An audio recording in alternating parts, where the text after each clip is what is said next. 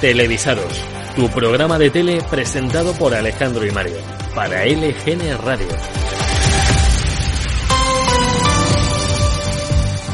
Buenos días, volvemos otra semana más a LGN Radio con otra media horita sobre televisión. Y una media hora tan cargada como los cafés que tomaban en el chiringuito de jugones para tener esa energía que llevan a los programas. Los cafés.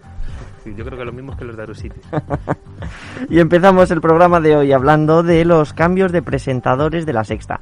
Hace ya unas semanas, Mamen Mendizábal anunció que dejaría de presentar su espacio Más vale tarde para emprender nuevos proyectos sin salir de A3 Media. Una lástima, porque ahora ya no podremos seguir llamando al programa Más vale Mamen. Después de nueve años al frente del magazine de las tardes de la sexta, Mamen deja su puesto de presentadora a Cristina Pardo e Iñaki López, que a su vez dejarían de presentar Liar la Pardo y La Sexta Noche. ¿Y qué ocurre con estos otros programas? Pues los domingos por la tarde, la sexta emitirá un nuevo magazine de actualidad similar a lo que era Liar la Pardo. Este estará presentado por Nuria Roca. La mítica presentadora del Waku Waku, de Factor X o La Isla de los Famosos vuelve a conducir su propio formato, algo que no ocurría desde hacía ya varios años. Lo último que presentó fue Fantastic Duo en televisión española y a toda pantalla en TV3, ambos programas en 2017. Por favor, Alejandro. ¿Qué ha pasado? Si vas a hablar de TV3, la autonómica catalana, o de cualquier asunto que tenga que ver con la Cataluña, hagámoslo bien, ambientémoslos un poquito de música.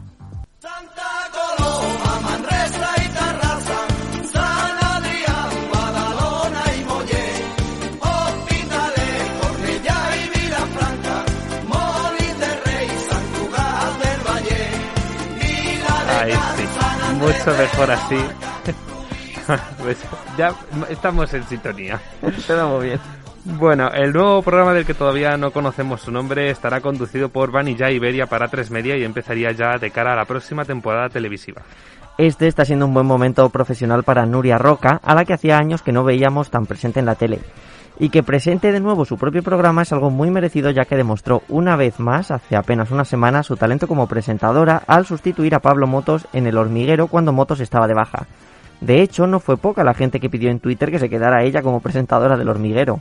En realidad no nos sorprende su éxito al presentar cualquier programa, ya que hemos visto muchísimas veces que, eh, bueno, pues a Nuria Roca devolviéndose en cualquier plato de televisión como si fuera realmente suyo. Y volviendo al tema de los cambios de la sexta, quería hablar que qué pasa con Sexta Noche. Pues bien, aquí José Yelamo toma las riendas el que hasta ahora era el redactor de Más Vale Tarde y aquí hemos visto también las Esta Noticias y el Rojo Vivo. En resumen, este sería el principal cambio que conocemos ya de cara a la próxima temporada televisiva que empezaría al acabar el verano. Y por otro lado, nos ha sorprendido que no fuera Hilario Pino quien acabara presentando la sexta noche. Algo que yo pensaba que iba a pasar, ¿eh? Pues sí, y es algo que ya ha hecho en alguna ocasión, sustituyendo a Iñaki López. Esperemos que el bueno de Iñaki tenga una etapa más tranquila en este programa, ya que no tendrá que oír las broncas de las noches de los sábados ni los monólogos de Revilla. bueno, otro cambio que hemos tenido también noticia es la salida de Sandro Pozzi, el periodista de referencia de Estados Unidos para las estas, se va del país, así que no veríamos más crónicas suyas desde el norte de América. Un periodista pues muy valorado que también ha trabajado en otros medios como Cope Sevilla, Europa Press, El País, Canal 5 y La Información.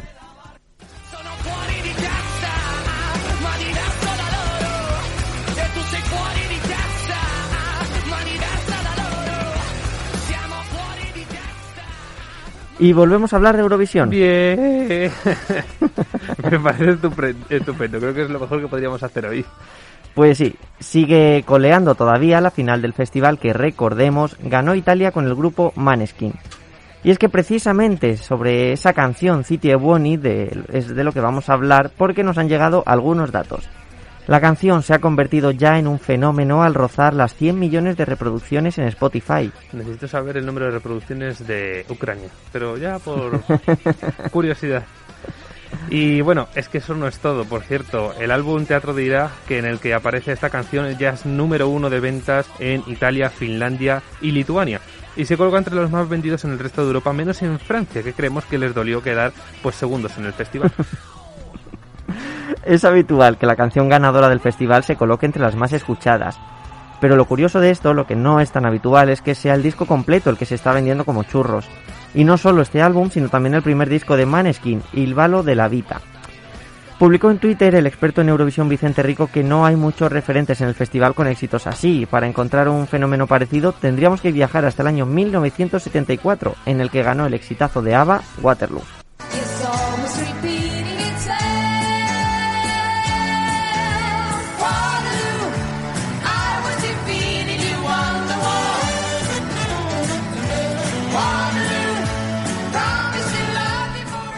Estos datos demuestran una vez más que los prejuicios sobre el festival son infundados, no confundir con inundados, que es lo que nos va a pasar como siga lloviendo como estos días anteriores. Bueno, vuelvo a ponerme serio, eh, eso de que si vas a Eurovisión se acaba tu carrera ya ha quedado totalmente desmentido. Y bueno, una nueva polémica con el festival, esta vez protagonizada por Ana Rosa. Una más, pues Ana Pink. El representante de este año, Blas Cantó, contestó en Twitter al ministro de Cultura y Deporte reprochando que a la delegación española en Eurovisión no se la vacunó, como si se ha hecho con la selección de fútbol. Y como a Ana Rosa le encantan los berenjenales, le contestó diciendo que él iba solito y que actuaba en un escenario amplio. Que eso sí, en el fútbol hay contacto, hay gotas de sudor. En fin, ¿desconoce Ana Rosa el Festival de Eurovisión? Sí. Ay, señor, lo que hay que oír. En fin, o sea, una vez más se opina sin tener ni idea del festival. El cantante, por supuesto, que actuó en un escenario enorme, pero es que las delegaciones llegan dos o tres semanas antes para ensayar y atender a medios. En estas semanas conceden cientos de entrevistas, tienen un contacto estrecho con muchísima gente, con, con maquilladores, con periodistas, con técnicos.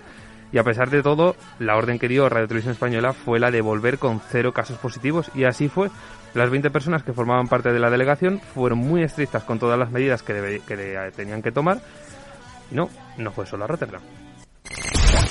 Estás escuchando Televisados en LGN Radio. Y cambiamos de tema para hablar de uno de los programas estrella de Cero, de Movistar. Hablamos de la Resistencia. El cantante Abraham Mateo, que no sabemos cómo ni cuándo ha crecido, se sentó en el sillón de David, de David Broncano para promocionar su nuevo single. Pero bueno, esto es la resistencia y lo gordo de la entrevista no fue su single, sino una petición particular de Broncano. La primera aparición en televisión de Abraham Mateo fue con siete años en un programa presentado por Teresa Raval. Ahí intentó, interpretó al célebre Yo soy aquel de Rafael. Abraham Mateo dijo en La Resistencia que incluso ya con siete años era un viejoven. Vamos a escuchar esta versión actualizada de Yo soy aquel. Vamos a, vamos a cantar. ¿Quieres cantar Yo soy aquel? ¿Cantamos Yo soy aquel? A ver.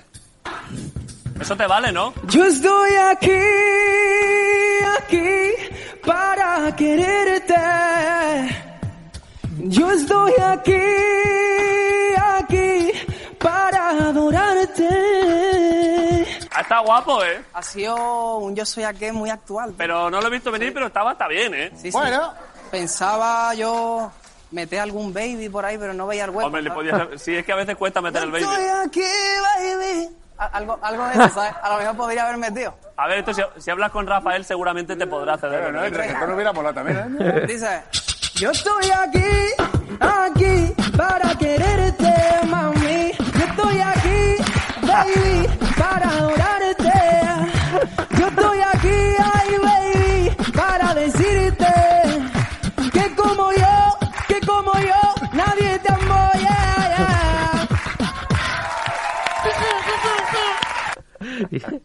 ya que estamos aquí hablando de calidad, de música, de la buena, creo que no podemos dejar pasar la ocasión de hablar del nuevo hit de una de las caras más reconocibles de la televisión. El nuevo temazo de la presentadora, actriz, escritora, cantante, compositora, chica Hermida, una mujer del renacimiento, una auténtica mocatriz, Leticia Sabater. Pues sí. Ella, que tan buen ojo tiene para la música, nos ha vuelto a regalar, como cada año, un temazo que sin duda hará las delicias de los presentes. La canción del verano, una sutil y delicada letra sobre las pasiones carnales haciendo referencia a un tema tan de actualidad como es la vacunación. ¿Quién, si no es ella, podría tener el don de mezclar temas tan dispares? Este verano te voy a vacunar, papacito, yo soy la doctora Amor. Prefiero con aguja larga y gorda que la banana aquí que entra mejor.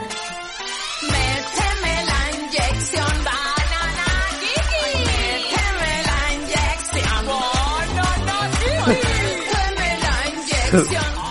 Sutil y delicada como siempre. ¿Cómo es ella?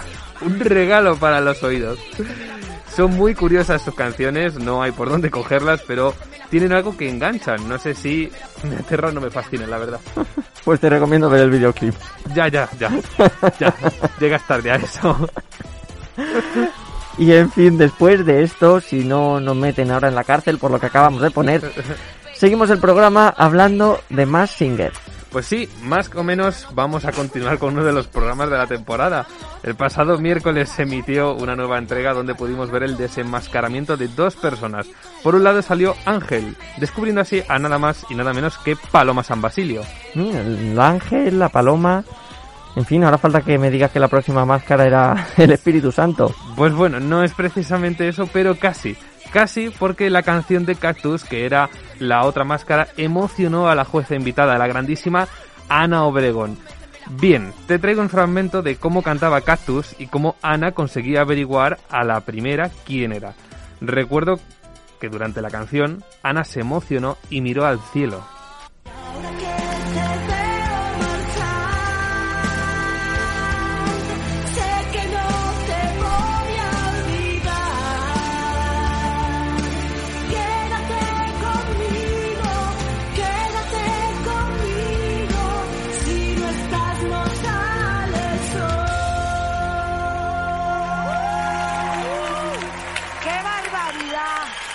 Empezamos con las teorías, venga. Digo yo mi teoría. Adelante. Me voy a, a tirar a, a- a- vamos, ¿A quién, Ana? a, na- a nadie, al vacío. A ver, mira, es una mujer, Sí. canta que te mueres, pero es una actriz de comedia brutal. Porque ese acento que está haciendo, que ese acento hecho, es de una actriz cómica. ¿Y qué actriz cómica hay en España, vale? Que cante así, que ha formado un grupo hace po- poco que se llama Vintage. ¡Oh! Eva H. Está muy bien. Está muy bien. Me encanta. Está muy bien. Madre mía. La piel de gallina con esta canción, ¿eh? Uf, y viaje al pasado con Eurovisión. Sí que al final siempre acabamos hablando del festival. Y, Y lo mejor de todo, o nunca sea, se Ana tan dice que no, ¿eh? emocionada. Es... Qué es guay. que Ana debería de estar más en televisión, se la pide. Por favor, Y si tenéis la oportunidad de ver este fragmento es que es súper emotivo. Pero efectivamente fue Eva H., la segunda desenmascarada, y tengo que decir que mientras cantaba conseguía escucharla, identificarla casi como si estuviera viendo el Club de la Comedia.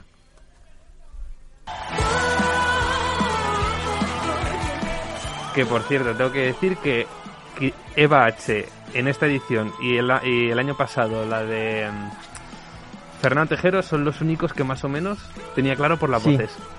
Del resto no Sí. tengo ni puta idea. Y de hecho yo creo que las mm, pistas de esta temporada son más difíciles. A mí me parecen muy chungas, porque además luego cuando a veces sale una dice, ah, es que esto es de este, esto es de este, y digo, Mm. "Pues es demasiado Muy rebuscado, rebuscado, sí. muy Yo creo que han rebuscado". aprendido también un poco de los errores de la, de la última edición, cuando co- cogían a... que las máscaras eran la- las personas, o sea, estas personas las representaba la misma representante o, Sí, o lo de las fotos. es que eso qué fue bueno. una cagada. Lo de las fotos yo no sé por qué escuché que este año también iba a haber, pero digo, no creo, espero que no, porque si no, menuda cagada. Mm, Sí, porque eran muy fáciles de encontrar en internet. Y es que además, eh, ayer, por cierto, marcó máximo de edición, la, ayer no, el miércoles, la edición de, de Mask Singer, con un 17,5% y más de 1.800.000 espectadores. Todo eso teniendo en cuenta que la principal competencia está emitiendo fútbol, que ya sabemos cómo es España. Pues bueno, pues solo llegó a a 0,6 décimas más Telecinco con un 18%. Bueno, luego Supervivientes ya es otra historia. Pero me sorprende que en el fútbol, bueno, es verdad que no jugaba España, pero... Sí, pero se interesante que no quedaron la muy cerca. ¿Mm? Sí, sí, sí, sí. Eso la verdad que por lo menos me da un poco de esperanza. Pero bueno. Pues lo que decías antes de, de que queríamos ver más a Ana Obregón en, en la tele, muy de acuerdo. Y además ha sido, yo creo que la única persona de momento en el jurado, aunque haya sido jueza invitada, que es que lo tenía muy claro desde el principio quién, Sí. quién era por lo menos una Se ha, máscara. eh, eh, se ha desenvuelto totalmente Hmm. mm, natural. Es Se graciosa, se le da muy bien. O sea, no es la típica, dices, vuelvo forzada a la televisión o tal. Dices, Mm. no, no, no, es que es totalmente natural. Y, de- y sale solo. Sí. Transmite eso, frescura, no sé. Y digo, joder, es que se necesita otra vez que vuelva. Necesitamos más Ana Obregón. Please, por favor, Sí. señores de la televisión, contraten a Ana Obregón. Pues nada, esperaremos al próximo miércoles, porque recordemos que las galas ahora son los miércoles. Hmm. A ver... Es como televisados, un día te lo puedes encontrar en otro día de la semana, como Sí, hoy. bueno, es lo divertido, encontrarlo. Es contraprogramación. La gente dirá que era porque el martes uno de los dos trabajamos y tuvimos que cambiarlo al viernes. No, no, realmente estábamos puestos hoy para competir con otras cadenas. Exactamente, con la SER. Que no se engañen, la, la serie y lo que fue. Bueno, Mario, mm, ya sé que a ti te gusta muchísimo hablar de Max Singer, pero te traigo otra cosa que sé que te va a encantar. Bueno, si me va a encantar entonces me dejo. A ver, nervioso me hallo. Pues ha empezado ya el rodaje de la película de Cámara Café. ¿Qué le da? ¡Por fin! ¡Qué fantasía! Es que como en la noticia del año. Hemos visto ya la primera imagen de la película, una foto que Ana Milán, interpretando a la mítica Victoria de la Vega, ha subido a sus redes sociales. Y no es lo único que hemos visto en redes. De nuevo, Ana Milán ha subido un pequeño vídeo con su compañera de reparto, Esperanza Pedrueño, más conocida como Cañizares. Cañizares, no es una foto, es un vídeo. Ah, perdón. ¿Qué- qué- La película de Cámara Café parte del ascenso de Quesada, interpretado por Arturo Valls como nuevo jefe de la empresa. En ella veremos las zonas de la oficina que hasta ahora nunca habíamos visto y detalles de los personajes que no conocíamos. Todo ello de la mano del elenco original de la serie. Y la cosa no queda aquí. Esta película contará también con los fichajes de Ingrid García Johnson, que protagonizó Explota, Explota, y, de, y del streamer Ibai Llanos. La película la dirige Ernesto Sevilla y uno de sus compañeros de Muchachada Nui, Joaquín Reyes. Perdón, es que no podía evitarlo. No deberíamos descargarnos más cortes porque, ¿cómo nos puedes hacer? Es, maravilloso. Sorry. Pues Joaquín Reyes será también uno de los guionistas junto a Miguel Esteban. Joaquín Reyes, eh, recordemos, ya tenía una relación con Cámara Café al interpretar a Richard, el informático de la oficina.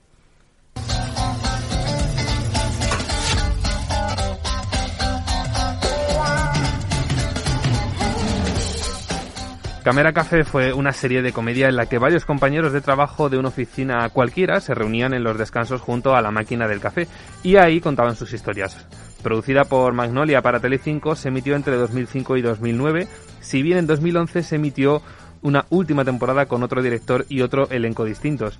Cada emisión contaba con varios capítulos de 6 minutos de duración, todos ellos con un epílogo, varios sketches y un prólogo.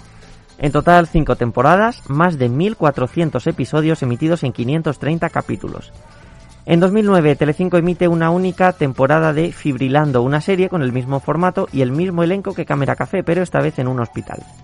Aunque Cámara Café lo vimos en Telecinco por primera vez el 18 de septiembre de 2005, el formato no era nuevo. Se trataba de una adaptación de una serie francesa con el mismo nombre, y es más, la de Telecinco no fue la primera adaptación, sino que lo fue Café Express, emitido en Telemadrid y en Canal Nou entre 2002 y 2004. Como curiosidad, uno de los actores que aparecían en Café Express era Antonio de la Torre. He visto un vídeo de esos en YouTube y la verdad que asusta un poquito la calidad de antes, ¿eh?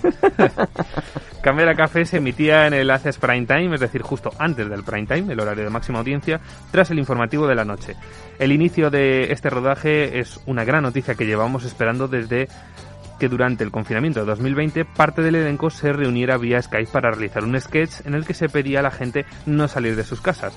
Este reencuentro hizo saltar todas las alarmas y es que, como llevamos diciendo un tiempo, regresan formatos o historias que ya habían desaparecido de la televisión.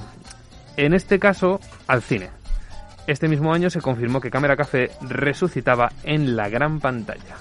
En sus primeras cuatro temporadas, Cámara Café consiguió una media de un 19,4% de ser, unos 3.170.000 espectadores, todo esto de media. Tuvo además adaptaciones también en países como Italia, Colombia, Portugal, Chile o Polonia. Yo tengo que decir además Tu programa de tele con Alejandro y Mario. Eso es porque yo me he colado. Tengo que decir además que yo cuando de pequeño iba de camping eh, me encontraba precisamente en las televisiones de otros campistas que no eran españoles, cámara café de sus países. Qué me bueno. fascinaba porque en un solo camping llegué a ver tres emisiones simultáneas, una de Telecinco y otra de otros dos países, francesa y no me acuerdo cuál más. Maravilloso.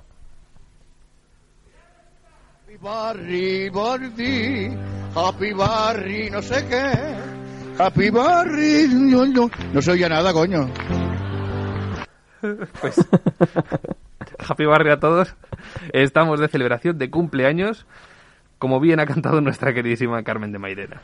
Hace apenas unos días, el pasado 16 de junio, sumó un año más la única cara de la televisión por la que no pasa el tiempo, con permiso de Ana Obregón. Y de Ana Blanco. es verdad. Por favor, que les den un programa a los dos, a ella, a Ana Blanco y a la persona de la que estamos hablando hoy. Cuidado que se puede convertir en el programa más longevo de la televisión. Eh, sí. Yo creo que nos va a sobrevivir a todos. varias generaciones sin cambiar de presentadores. Pues hablábamos de Jordi Hurtado, al que contrataron en televisión española porque cuando construyeron los estudios del Paseo de La Habana, él ya estaba allí. A pesar de todo lo que se dice por ahí, el mítico presentador de Saber y Ganar cumple 64 No, años. No, no puede ser. Me niego, no puede ser. ¡Eso es mentira, sombrana! Gracias, Homer. El caso es que las redes sociales también han celebrado el cumpleaños de Jordi Hurtado. En Twitter, Yuyu de Kai dice que nació el mismo día que se descubrió la humedad. Que puede ser. Fuentes Wikipedia. O Leo de Min, que dicen que es el aniversario del Big Bang, pero no del Theory, sino el Big Bang a secas. Y que se sabe con exactitud porque es el cumpleaños de Jordi Hurtado, claramente. En algún momento tendremos mm, que, que hablar en el programa de los nombres de los usuarios de Twitter. Por favor. En fin. Otro usuario de Twitter, Chema Chema Chema, que ¿Qué? bueno, no ¿Qué? sabemos no sabemos si es un usuario o si son tres que se llaman igual. Trichemas. Trichemas. Que afirma que Jordi Hurtado conoció el arco iris en blanco y negro. Todas estas bromas, para quien no conozca a la persona de la que estamos hablando, hacen referencia a uno de los presentadores más reconocibles de televisión española, donde lleva desde 1985. Pero sin duda, será recordado como el célebre presentador de Saber y Ganar, emitido en la 2 ininterrumpidamente desde el 17 de febrero de 1997. Si alguien no sabe todavía quién es Jordi Hurtado, puede apagar la radio, buscar en internet y volver a ponerse. Saber y ganar es el concurso más, veter- más veterano de nuestra televisión. Lo curioso de todo esto es que apenas hemos notado ningún cambio físico en el presentador, por lo que suponemos tiene el secreto de la eterna juventud. Pero no solo ha presentado Saber y ganar, han sido varios los platos que, han, que ha pisado el presentador catalán. Hombre, haber dicho antes que es catalán, que tenemos la canción perfecta para esto. Bueno,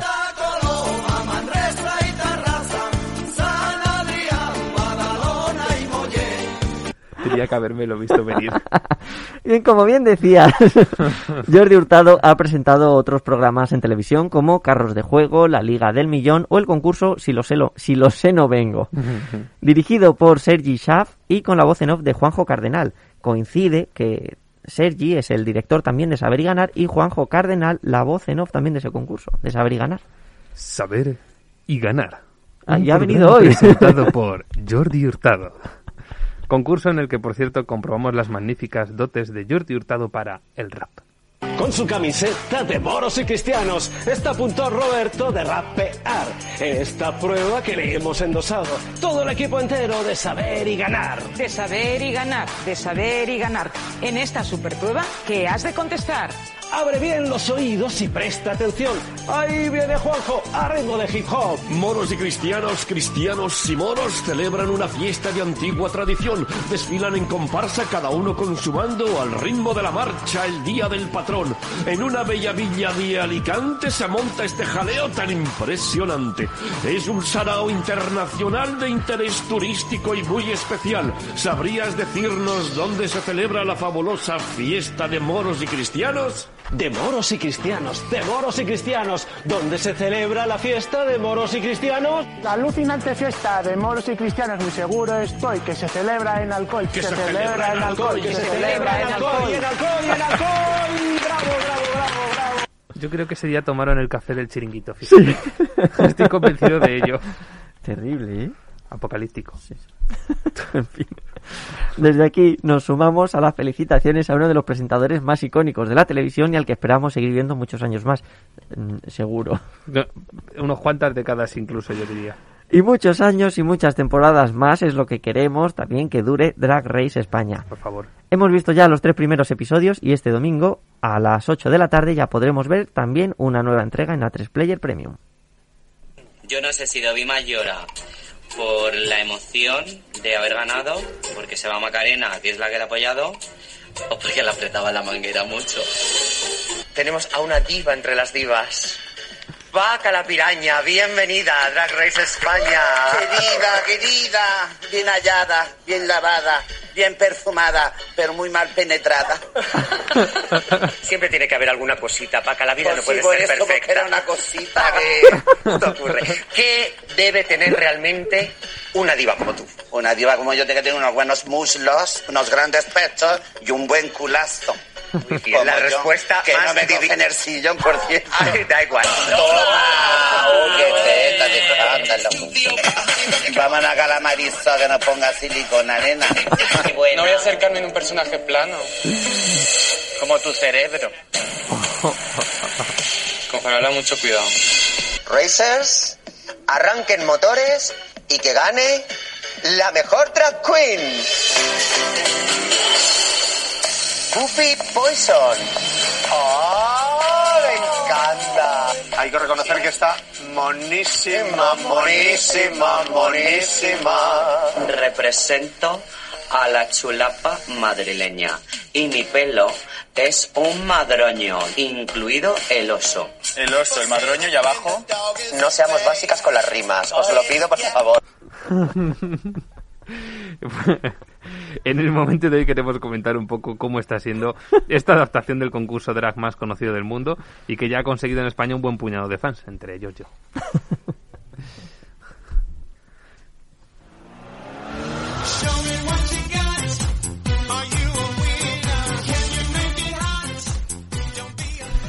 Y entre esos fans traemos hoy a una amiga del programa, una, una experta en el mundo drag, desde que le tocó una teta a Chumina Power.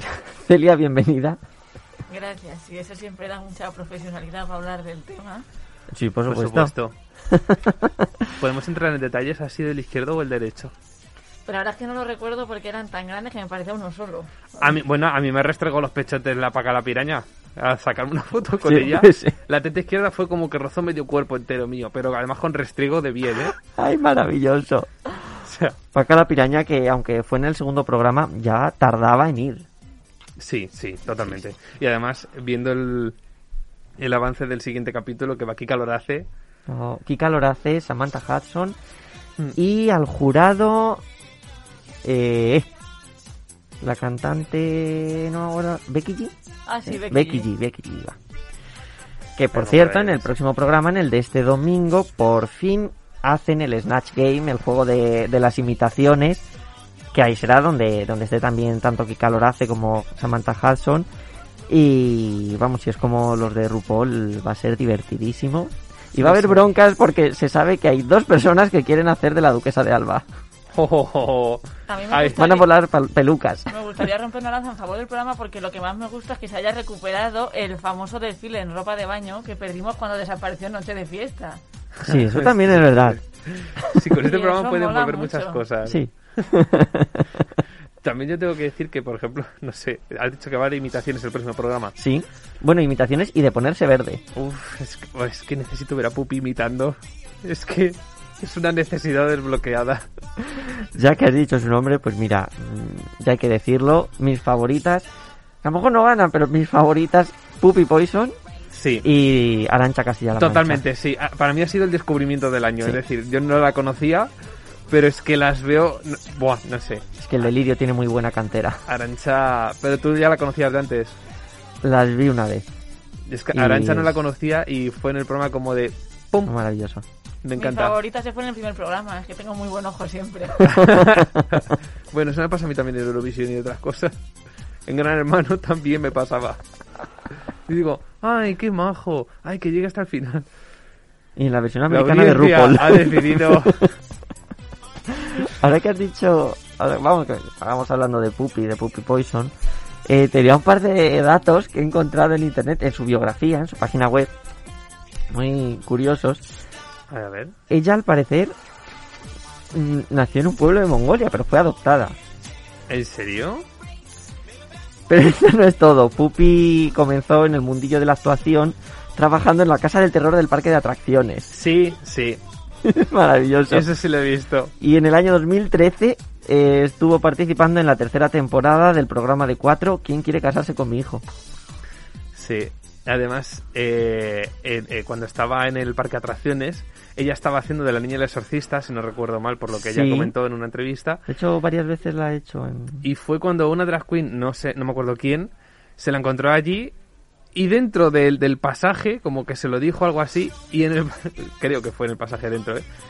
Y la, y la otra drag queen le dijo, ¿tú quieres trabajar mañana? Vente a Chueca. Y así empezó a todo. trabajar de la niña del exorcista a... pues a otra cosa. Estupendo. Pues bueno, ya para cerrar con este tema, eh, como hemos traído a nuestra experta en el mundo drag, pues cuéntanos, ¿quién crees que puede ganar esta, esta temporada, esta primera temporada de Drag Race? A ver, a mí me gustaría que ganara, pues, o la Pupi Oye, ojalá. o la Arancha. Desde porque como se fue la que me gustaba a mí, que era la Macarena. pues Creo que estamos todos de acuerdo. Pero creer, creo que va a ganar o Sagitaria o la Carmen Farada. Carmen Farol. Sí, Sí. Yo, eh, yo creo que puede ganar Carmen, aunque a veces no la trago. Yo tampoco, lo- y además me parece que tiene como siempre el mismo personaje, que no sale Sí, mucho de ahí, pero exacto. la verdad es que tiene talento y lo hace muy bien. Es Eleni Fureira. Sí. Básicamente. Pero bueno, no sé. Y tampoco es que haga especialmente gracia, por ejemplo, no sé.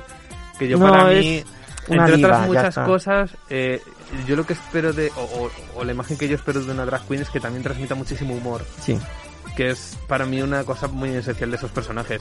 Y creo que ahí hay muy poquitos que lo llegan a... Por ejemplo, Hogacio Crujiente me gusta mucho como tal, pero no, no tiene casi gracia. Que a mí me sorprendió mucho en el último programa, creo que fue en el que hicieron los de las revistas y Sí, demás. Se soltó mucho, ¿eh? Que sí. Y yo dije, fue una escena muy de humor y bueno, lo hizo bien. Me sorprendió. Sí, la verdad que sí. Y luego, por ejemplo, está Inti que no termina de despegar para mí. Bueno, ya. Sí, No vamos a desvelar nada, pero bueno, despegar, despegar. despegar, pero sí. Ya, pues en fin. Pero bueno, hasta aquí el televisado, un televisados más. Volvemos el próximo martes o cuando sea, atentos a nuestras redes sociales. Pero antes os dejamos con un temazo de Camela, como no podía ser de otra manera, y eso sí, hasta la próxima semana y no la caguéis. que no haya un programa sin una buena canción de Camela. Pasad una buena semana. Adiós.